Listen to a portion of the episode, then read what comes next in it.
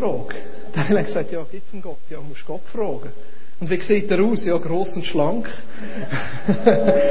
also ich tauge nicht. ich bin weder gross noch schlank.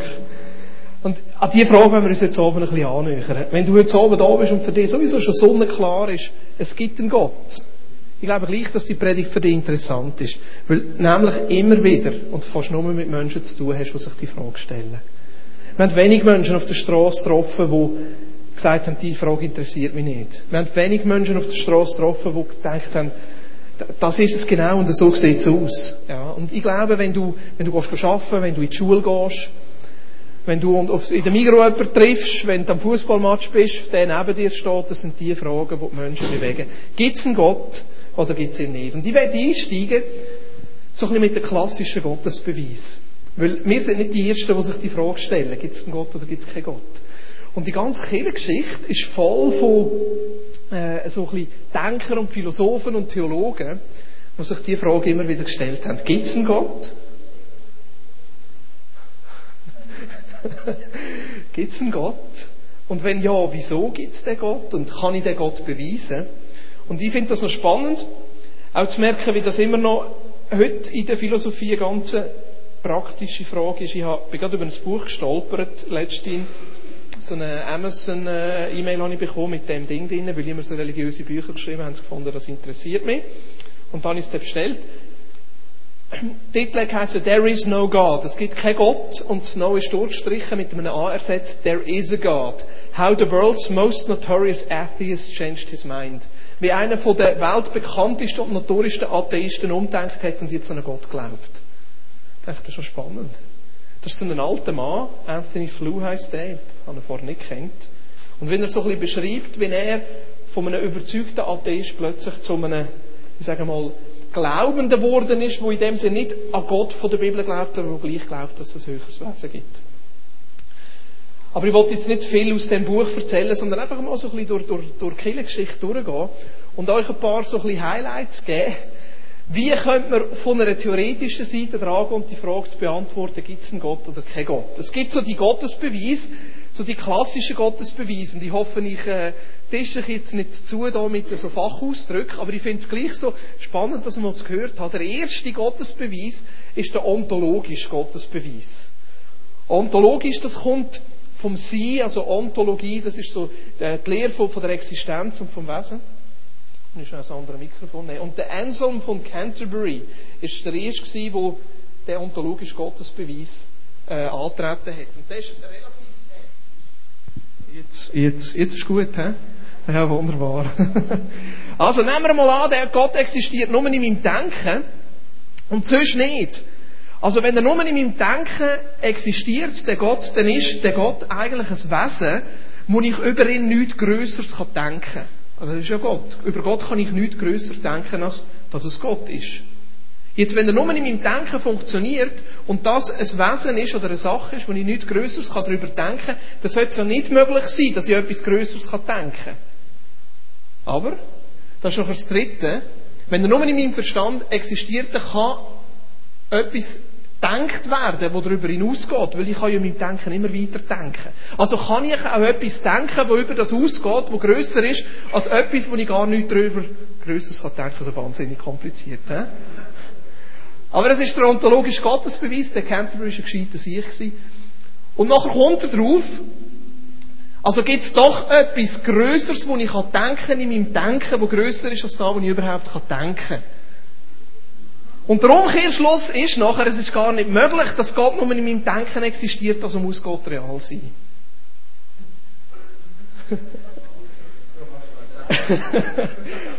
Weil der Gott eben nicht nur ein Gott ist von meinem Denken, der nur in meinem Denken existiert, darum existiert er nachher auch real. Jetzt, wieso ist so ein Gottesbeweis trotzdem wichtig? In der Aufklärung hat es einen gegeben, der hat Descartes geheissen. Der ist nachher überhaupt zurück und hat gesagt, wieso weiss ich überhaupt, dass ich existiere? Bevor ich überhaupt kann sagen dass Gott existiert, muss ich ja sagen, dass ich existiere. Und er ist nachher auf den einfachen Satz gekommen, cogito ergo sum. Ich weiß, dass er existiere, weil ich denke. Ich denke, also bin ich. Die Grundlage der Existenz, die auf dem Verstand beruht. Und darum ist Gott auch etwas, wo über unseren Verstand ausgeht und darum real existiert. Das ist der ontologische Gottesbeweis. Weil es logisch nicht geht, dass wir nicht etwas denken können, das undenkbar ist, darum existiert Gott. Ihr merkt, relativ komischer Gottesbeweis. Aber da gibt es den kausalen Gottesbeweis. Der kausale Gottesbeweis geht zurück auf den Aristoteles, den griechischen Denker, der gesagt hat, alles in dieser Welt hat eine Ursache. Darum kausal, kausa, der Grund, der kausale Gottesbeweis, der sagt, alles in dieser Welt hat eine Ursache. Und wenn alles in dieser Welt eine Ursache hat, dann hat es einen Ursprung, wo die Ursache gibt. Also man kann die Welt auf etwas zurückzuführen. Das Mikrofon, da hat eine Ursache, nämlich, dass jemand das Mikrofon einmal gedacht hat und gesagt hat, wir brauchen ein Mikrofon, also das Mikrofon kann man auf einen Grund zurückführen, ja, das braucht man, weil der Boris nicht so laut will reden in einem Gottesdienst, darum braucht es ein Mikrofon, also entwickeln wir ein Mikrofon und wenn wir es dann aufnehmen und aufs Internet tun, also alles kann man zurückführen auf einen Ursprung. Und weil es einen Ursprung muss geben und es nicht immer weiter und weiter und weiter kann gehen, muss der Ursprung Gott sein. Das ist der kausale Gottesbeweis. Darum gibt es am Schluss einen Ursprung und der Ursprung muss Gott sein. Oder einfach ausgedrückt, von nichts kommt nichts. Das ist der kausale Gottesbeweis. Von nichts kommt nichts. Und weil alles von irgendwoher kommt, darum muss ein, ein schlussendlich einen Ursprung geben und der Ursprung ist Gott. Aus dem abgeleitet gibt es noch den sogenannten kosmologischen Gottesbeweis. Wo anschaut, okay, es ist nicht nur, dass alles existiert, sondern im Speziellen unser Universum existiert. Und weil unser Universum existiert, muss auch unser Universum eine Ursache haben. Das ist da, wo der Thomas Aquin als Gottesbeweis angeführt hat, der grosse Theologe um 12. und 13. Jahrhundert. Der sagt, weil unser Universum eine Ursache hat, muss es schlussendlich einen Grund geben, dass alle Sachen da sind, dass die Welt da gibt und darum die Ursache ist Gott. Das ist der kosmologische Gottesbeweis. Oder einfach ausgedrückt, von nichts kommt nichts. Es gibt das Universum und darum gibt es Gott. Fast der lustigste Gottesbeweis finde ich der nächste, das ist der kontingente Gottesbeweis. Da schaut es von einer anderen Seite an, wo sagt, es gibt auch Sachen, die gar nicht zwingend müssen da sein was fürs Leben eigentlich gar nicht zwingend braucht. Ein einfaches Beispiel, ein Hund.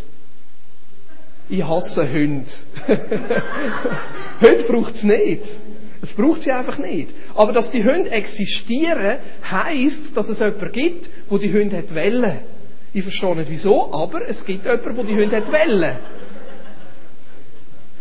Das ist der kontingente Gottesbeweis. Und dass die Existenz von einem Hund gibt, beweist, dass es einen Gott gibt ist vielleicht für dich ist natürlich der Hund jetzt lebenswichtig und, und super und ganz, ganz wahnsinnig existent und dann macht der Gottesbeweis natürlich für dich keinen Sinn, aber das heißt, von nichts kommt nichts. Es gibt einige Sachen, die es zum Leben gar nicht braucht, also gibt es jemanden, der die Sachen gewollt hat, also gibt es einen Gott. Das ist ähnlich wie der kosmologische Gottesbeweis, aber wo nicht von der ganzen Existenz ausgeht, sondern von der Existenz von Sachen, die gar nicht unbedingt sind. Und dann gibt es noch den teleologischen Gottesbeweis. Theolo Tele teleologische Gottesbeweis geht so. Sachen, die in der Welt sind, haben eine Ordnung und entwickeln sich sogar weiter. Also die Sachen, die in der Welt sind, haben eine Ordnung und entwickeln sich sogar weiter. Aber die Sachen, die wir sehen, der Stuhl, äh, Pflänzchen oder wie auch immer, haben an sich keinen Verstand und nicht die Möglichkeit, sich eine Ordnung und ein Ziel zu geben. Also muss jemand dahinter stehen, der ihnen eine Ordnung und ein Ziel gibt. Es muss etwas Intelligentes dahinter stehen, wo diesen unintelligenten Sachen Ordnung und Ziel gibt. Also muss es ein, ein, ein ursprüngliches Design, es muss einen Gott geben, wo den Sachen in dieser Welt eine Ordnung und ein Ziel gibt. Sonst wäre die Welt nicht geordnet, sondern wir würden im Chaos leben. Anders ausgedrückt, von nichts kommt nichts. Unintelligente Sachen haben Ziel und Ordnung und entwickeln sich weiter. Also gibt es einen Planer, also gibt es einen Gott. Der Einstein hat das ein bisschen anders ausgedrückt. Er hat gesagt, für mich als Forscher Einstein war jemand, der an so ein höheres Wesen glaubt hat. Er hat gesagt, für mich als Forscher ist es so, wie wenn ich als kleines Kind in eine Bibliothek hineingehe mit all diesen Büchern, wo ich die Sprache nicht kenne und nicht recht weiss, was ich mit dem soll anfangen, aber ich sehe genau, wie alles geordnet ist und wie alles Sinn macht. Und ich weiß und verstehe durch das als Forscher, dass da einer muss dahinter stehen, der dem Ordnung und Ziel gegeben hat. Und meine Aufgabe als Forscher ist nur herauszufinden, nicht zu erfinden, herauszufinden, was der ursprüngliche Architekt, der ursprüngliche Designer mit dem allem hat wollen. Ein Beispiel von der Internetseite, ich will lange nicht rauskommen, was der Matthias da gemeint hat, aber wir haben es auf der Internetseite, kannst du ja mitdiskutieren. Dort hat der Matthias geschrieben, wenn man den Garten sich selber überlässt, dann kommt Unkraut und dann verwandelt er sich in Chaos. Das ist ja so. Wenn meine Frau nicht im Garten wäre bei uns, wir hätten einen Urwald. Weil ich mache nicht viel. Ja. Aber unsere Welt versinkt nicht im Chaos. Grundsätzlich. Weil eben einer dahinter steht, der Ordnung und Ziel gesetzt hat.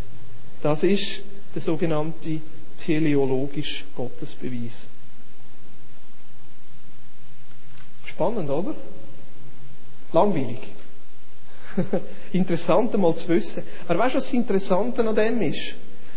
Jeder Gottesbeweis, jeder Versuch, mit unserem Verstand an die Frage herzugehen, gibt es den Gott oder gibt es den nicht, greift gleich an einem gewissen Punkt kurz. Wenn nämlich gleich irgendwo noch eine Frage reinkommt, will ich mein Leben allein auf meinen Verstand setzen? Was ist, wenn ich einen Denkfehler mache? Was ist, wenn die Leute vor mir einen Denkfehler machen? Wenn ich mit Menschen über Glauben rede, kann ich schon sagen, ja, aber weisst, es gibt doch einen Grund, dass du da bist. Es muss ein Schöpfer dahinter stehen. Schau doch einmal die Natur an. Schau mal, wie schön sie geformt sind. Schau mal die Ordnung in dieser Welt. Da muss doch einer dahinter stehen, der Ordnung gegeben hat. Oder ich kann jemandem sagen, ja, aber weißt wieso, wieso lebst du persönlich? Oder auf der anderen Seite, wieso gibt es den Hund? Der braucht es doch nicht. So kann man dran, aber gleich ist es häufig zu kurz gefasst. Und es braucht eine Ebene mehr. Für jeden Einzelnen von uns braucht es eine Ebene mehr, wo wir vom, vom Verstand her gewisse Sachen können ergreifen können, aber allein von diesen Gottesbeweisen können wir nicht leben. Ich glaube, dass jeder von uns persönlich die Frage muss beantworten, indem er nämlich Gott persönlich erlebt. Gibt es einen Gott? Oder gibt es keinen Gott, ist schlussendlich nicht nur eine objektive Frage, sondern auch eine subjektive Frage, wo du dir selber für dich musst beantworten. Und aus dem muss nämlich auch fragen, ja, wenn es den Gott gibt, was hat der Gott mit meinem Leben zu tun? Und ich glaube, dass das einer der Gründe ist, wieso als einige Menschen in unserem Umfeld die Frage gar nicht versuchen fertig zu denken. Weil wenn es nämlich einen Gott gibt, dann hat der Gott etwas mit unserem Leben zu tun, dann hat das eine Konsequenz für unser Leben. Ich merke auf der Straße, wenn ich Leute frage mit dem Mikrofon oder nicht, gibt es einen Gott oder gibt es keinen Gott, ist die erste Reaktion meistens abwehrend. Weil man irgendwo schon weiß, das bedeutet etwas für mein Leben. Wenn es den Gott gibt, dann muss ich mein Leben umstellen. Wenn es den Gott gibt, dann hat er etwas mit mir zu tun. Das ist nicht einfach ein Gedanke weiter weg, sondern es heisst nachher auch etwas für meinen Alltag. Ich möchte mit euch eine Geschichte anschauen aus der Bibel, nämlich aus der Apostelgeschichte und ich relativ spannend finde, weil es in Athen spielt. Einige von diesen Gottesbeweisen gehen nämlich zurück auf so griechische Denker. Aristoteles oder der Plato. Und der Paulus ist auf seiner Missionsreise zu Griechenland vorbeigekommen und hat Athen Erlebnis gehabt, wo wir mit diesen Gottesbeweis können anknüpfen aber es nachher auch auf eine persönliche Ebene gehen. Wenn ihr die Bibel dabei habt, dürft ihr gerne Apostelgeschichte 17 aufschlagen.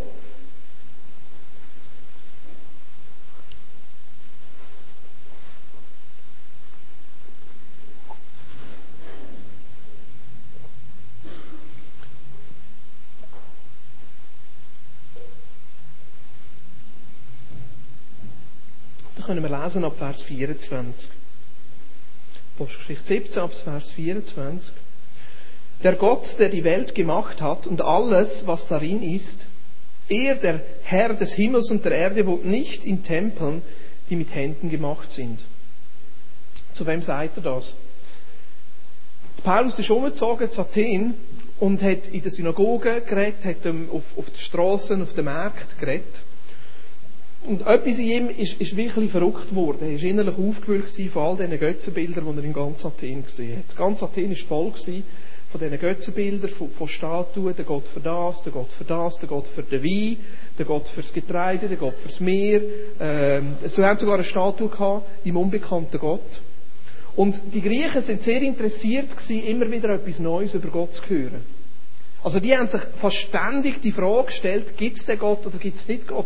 Aber das Interessante bei diesen Griechen ist, ist dass sie keine, zu, einer, zu einer Antwort gekommen sind. Sie haben nämlich immer wieder etwas Neues hören, immer wieder etwas Neues, immer wieder etwas Neues.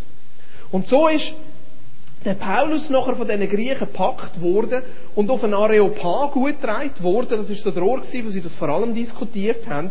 Und dort hat er nachher zu diesen Griechen die Predigt oder die Rede gehalten. Und da sagt er, der Gott, der die Welt gemacht hat und alles, was darin ist, er, der Herr des Himmels und der Erde, wohnt nicht in Tempeln, die mit Händen gemacht sind. Auch wird er nicht von den Menschenhänden bedient, als wenn er noch etwas nötig hätte, da er selbst allen Leben und Atem und alles gibt. Und er hat aus einem jeden Nation der Erde gemacht, dass sie, auf der ganzen, dass sie auf dem ganzen Erdboden wohnen, wobei er festgesetzte Zeiten und die Grenzen ihrer Wohnung bestimmt hat dass sie Gott suchen, ob sie ihn vielleicht tastend fühlen und finden möchten, obwohl er ja nicht fern ist von jedem von uns. Denn in ihm leben wir und bewegen wir uns und sind wir, wie auch einige eurer Dichter gesagt hat, denn wir sind auch sein Geschlecht. Ich möchte Vers für Vers schnell mit euch durchgehen. Der erste Vers, Vers 24. Der Gott, der die Welt gemacht hat und alles, was darin ist, er, der Herr der Himmels, des Himmels und der Erde, wohnt nicht in Tempeln, die mit Händen gemacht sind.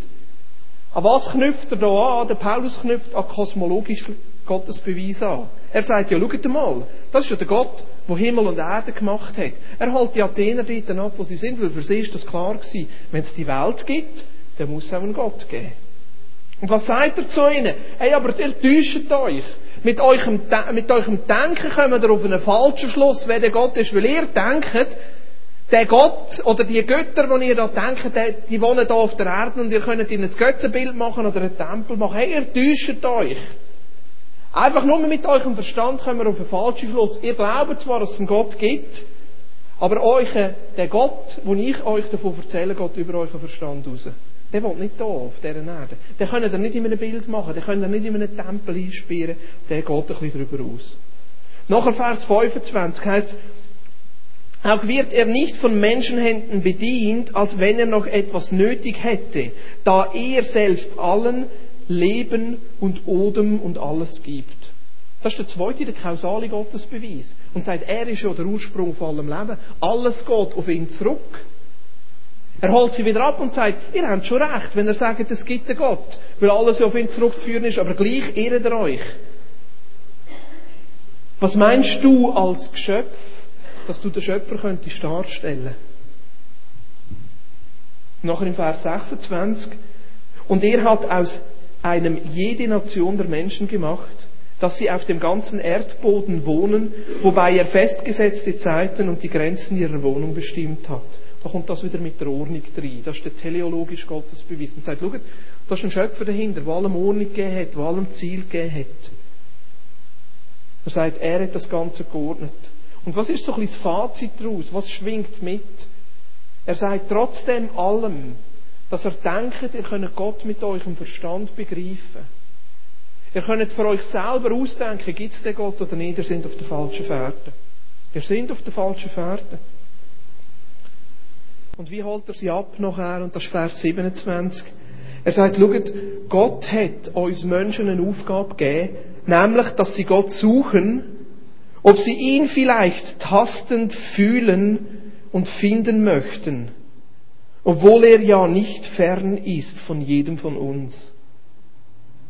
Und da bringt der Paulus von deren objektiven auf die subjektive Ebene und sagt, hey, der Gott, wo ich da davon rede, der Gott, der der Ursprung von allen Sachen ist. Der Gott, der den Kosmos geordnet hat und das Ziel gegeben hat. Der Gott, der, der im Himmel ist. Und wo ihr nicht einfach können auf einen Tempel einspielen ist gleichzeitig da.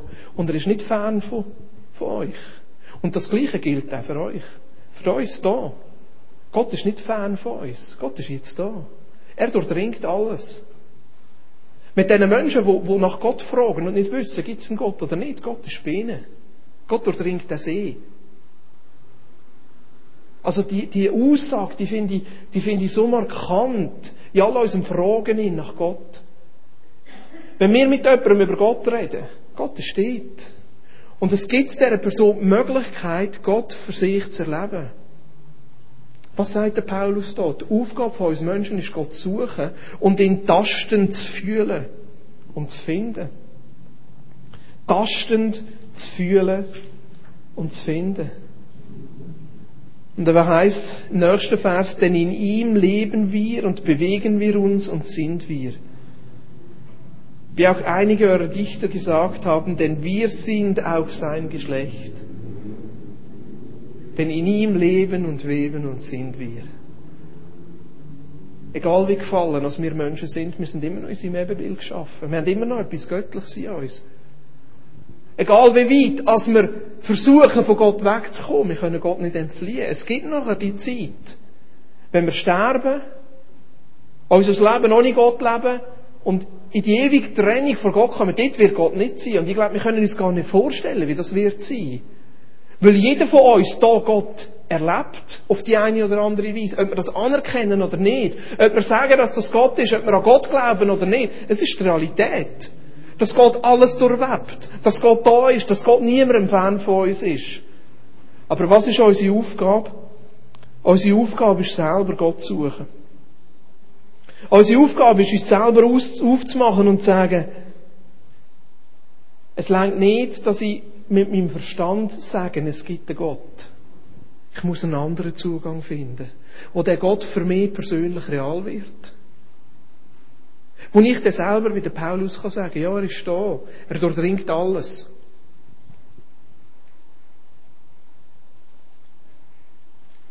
In Matthäus 7, Vers 7 bis 8 heißt es, bittet und ihr werdet erhalten, um was ihr gebeten habt. Sucht und ihr werdet finden. Klopft an und die Tür wird euch geöffnet werden. Denn wer bittet, wird erhalten, wer sucht, wird finden und die Tür wird jedem geöffnet, der anklopft. Wer ernsthaft sucht, wird Gott finden. Ich finde das immer so erstaunlich. Die Geschichten, die wir ab und zu hören von Menschen, die Moslem sind, aber doch ernsthaft suchen, Gott gibt's dir und gibt's dir nicht und der überträumen, Jesus erleben. Ein Kollege von mir war Moslem, aufgewachsen in Pakistan, eine Armeekarriere gehabt.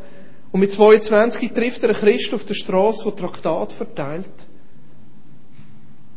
Und er nimmt dort Jesus persönlich in sein Leben auf und zum ersten Mal in seinem Leben sagt er, jetzt habe ich Gott persönlich erlebt. Gottes Gegenwart. Er hat mir selber gesagt, weißt du, Boris, ich habe 22 Jahre als Moslem und als gläubiger Moslem gelebt und nie Gott persönlich erlebt, aber in dem Zeitpunkt dem Zeitpunkt, wo ich Jesus in mein Leben aufgenommen habe, dort habe ich angefangen, Gott persönlich erleben. Ich glaube, über Gott kann jeder von uns nachdenken. Wie ist Gott? Gibt es den Gott? Wir können kausal das versuchen herzustellen und drauf kommen, ja, es gibt den Gott. Aber wenn wir Gott persönlich erleben wollen, dann brauchen wir Jesus Christus. Jesus Christus, uns ermöglicht, einen Zugang zu Gott zu finden, wo wir selber plötzlich ein Aha-Erlebnis haben und sagen, ja, es gibt ihn. Es ist keine Frage mehr. Und ich glaube, der Zugang kann für jeden von uns anders sein. Für einige von uns ist der Zugang vielleicht auf der emotionalen Ebene. Was heißt das, emotionale Ebene? Für mich ist das einer der Zugänge, Gott zu erleben. Einfach allein für mich, vielleicht ein bisschen mit der guten Musik, auf dem Stuhl zu sitzen, ruhig zu werden und Gott zu spüren. Gott kann man spüren seine Liebe spüren, seine Annahme spüren. Tief innen erfüllt sein und einfach zu wissen, es ist gut. Zu wissen, er hat mich gern. Zu wissen, es ist in Ordnung. Zu wissen, er geht mit mir weiter, er lässt mich nicht im Stich. Die emotionale Ebene oder auch eine andere emotionale Ebene, wo ich sage, mein Leben macht Sinn. Nein, ich bin nicht ein Produkt vom Zufall. Mein Leben macht Sinn. Ja, er hat etwas für mich. Und ich plötzlich merke, hey, ich bin für etwas da. Da kann ein Zugang sein, wie so ein Aha-Erlebnis. Ja, den Gott gibt's. Ein anderer Zugang zu, zu einem persönlichen Gotteserlebnis kann ein Eingreifen von Gott sein. Ein Eingreifen haben wir heute gehört, beim Thomas.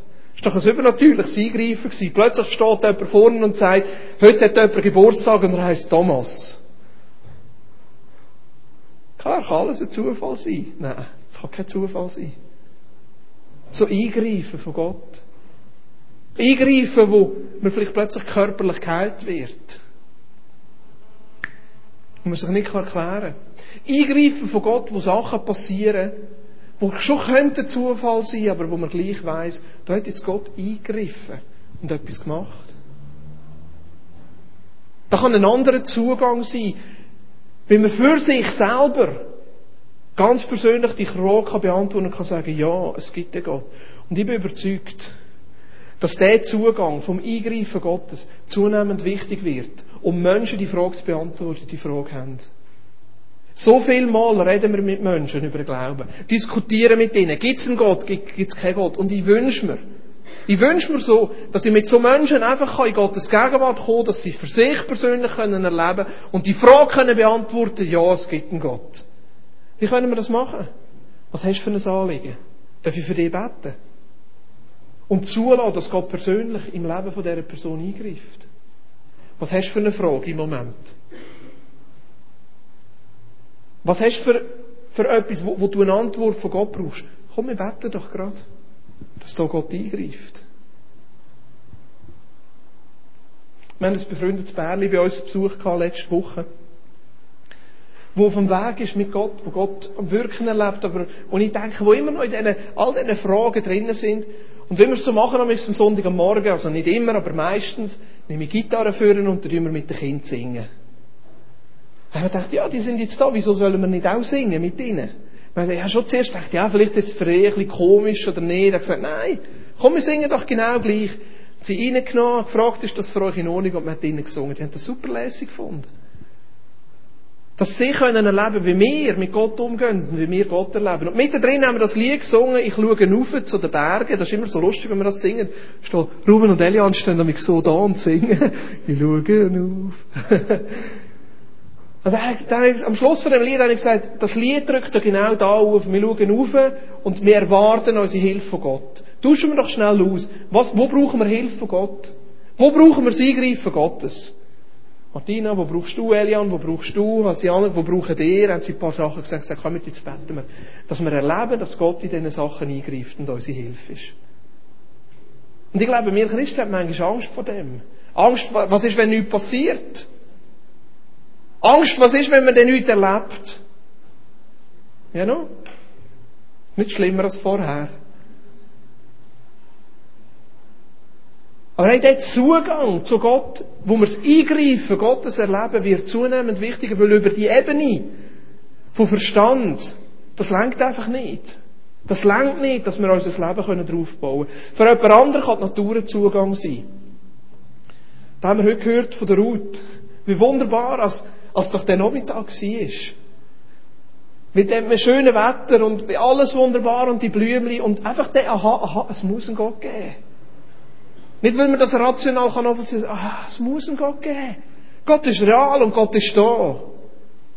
Für mich ist das nicht so ein Zugang, Natur. Außer die Wellen im Meer und so richtig das. Ja. Oder das Gras auf dem Fußballplatz, ja. Aber das ist das andere. Es gibt Leute, es gibt Leute, die können spazieren an der Aare und meine Frau will schon lange einen romantischen Waldspaziergang machen. Für mich sagt das nicht so viel. Und da ist jeder von uns auch unterschiedlich. Aber es gibt Leute, das ist das völlige Zugang. Ich habe letztens eine Geschichte gehört von Bene Müller, vom Lobpreiser von Bern. Der war auf der Suche nach Gott. Er hat Gott gefragt, Gott, gibt's, gibt's dich? Zeig die mir. Und am nächsten Morgen hat er angefangen, Klarinetten oder Saxophon zu spielen, ich weiß es nicht mehr. Und hat plötzlich einen Ton gehört einen Sound auf seinem Instrument, den er vorne nicht hatte. Und er hat gewusst, der Gott gibt's. Der Gott gibt's und dort hat er das Leben Jesus gegeben. So kann es sehr individuell sein. Der dritte Zugang, Natur. Ein vierter Zugang kann schon sein, der Verstand. Dass wir plötzlich beim Bibellesen über das Leben von Jesus plötzlich etwas checken. Dass wir plötzlich irgendwo in der Diskussion uns plötzlich aufgeht. Aber schaut, was wichtig ist, es muss auf eine persönliche Ebene kommen. Die Frage, gibt es einen Gott oder gibt es nicht Gott, muss jeder für sich selber beantworten. Und wo fängt es an, wenn wir anfangen zu suchen? Und wer gibt uns den Zugang? Dass wir den Gott in dem Innen finden, den Zugang gibt uns Jesus Christus. Schaut, ohne Jesus können wir zwar schon Gott erleben, aber es ist immer eine Distanz. Ohne Jesus können wir schon auch in seine Gegenwart kommen und etwas mit Gott erleben, aber es ist immer eine Distanz. Und das ist einer der Gründe, wieso Jesus gekommen ist. Um uns persönlich zu ermöglichen, den Gott persönlich zu erleben. Er sagt von sich, ich bin der Weg, ich bin das Wort, ich bin das Leben. Niemand kommt zum Vater als nur durch mich. Es hat einmal eine Geschichte gegeben, von, wo Jesus mit seinen Jüngern zusammen war, ziemlich am Schluss von seinem Leben. Und er hat ihnen von Gott erzählt und dann sagt er zu ihnen, das steht im Johannes 14, ihr habt, darfst es schon einblenden, ihr habt, ihr habt, ihr habt Gott gesehen. Ihr wisst ja, wie Gott ist. Und der Philippus, einer von den Jüngern, sagt, hey nein, wir haben Gott nicht gesehen, sag uns doch, wer Gott ist.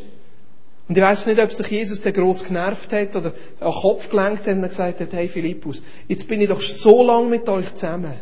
Hast du nicht gecheckt, dass wenn du mich gesehen hast, dass du den Vater gesehen hast? Wenn wir wissen wie der Gott ist, können wir das Leben von Jesus anschauen. Das Leben von Jesus, das voller Barmherzigkeit ist, voller Liebe ist, aber auch voller Klarheit ist. Das Leben von Jesus, das etwas Wildes hat, das etwas verändert und etwas macht und gleichzeitig die Annahme und die Liebe. Das ist einer von den Wegen, wie wir Gott erleben können. Über das Leben von Jesus. Ganz persönlich.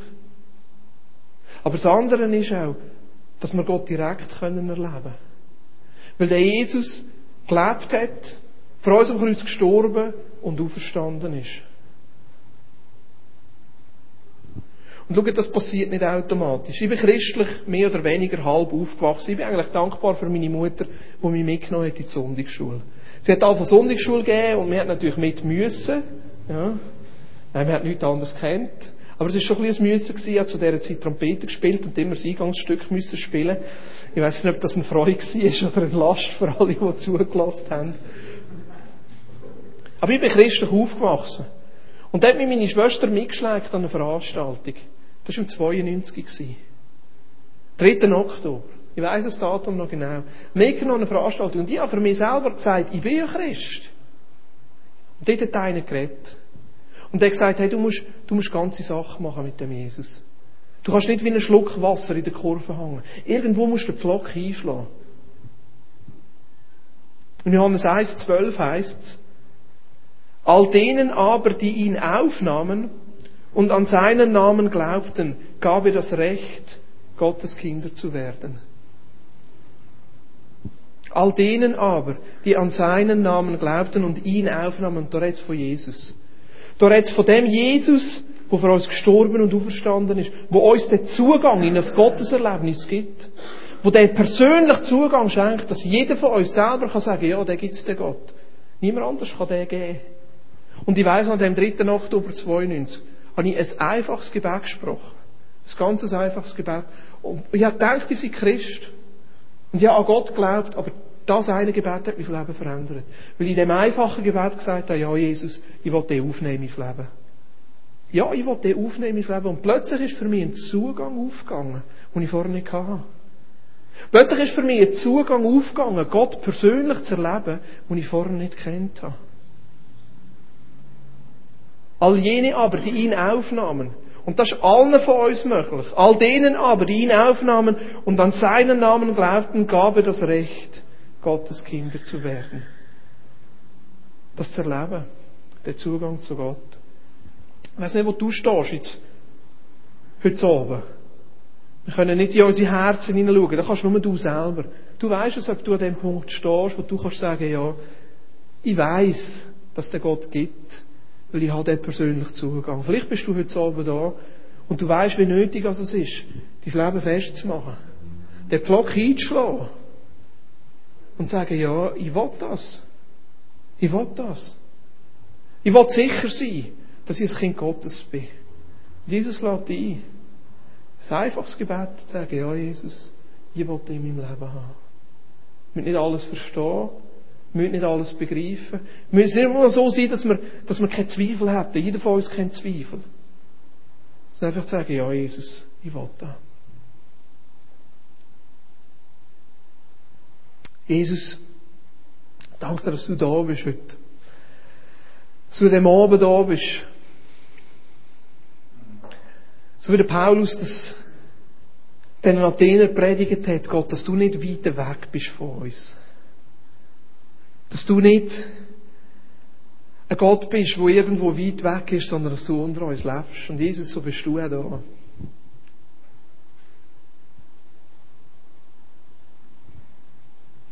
Jesus, wir tun einfach unser Herz auf. Wir tun unser Herz auf, Jesus, dass du für jeden Einzelnen von uns für die, die schon lange mit Gott unterwegs ist oder erst am Anfang stehen, dass jeder einzelne von uns wieder neu dich erleben kann.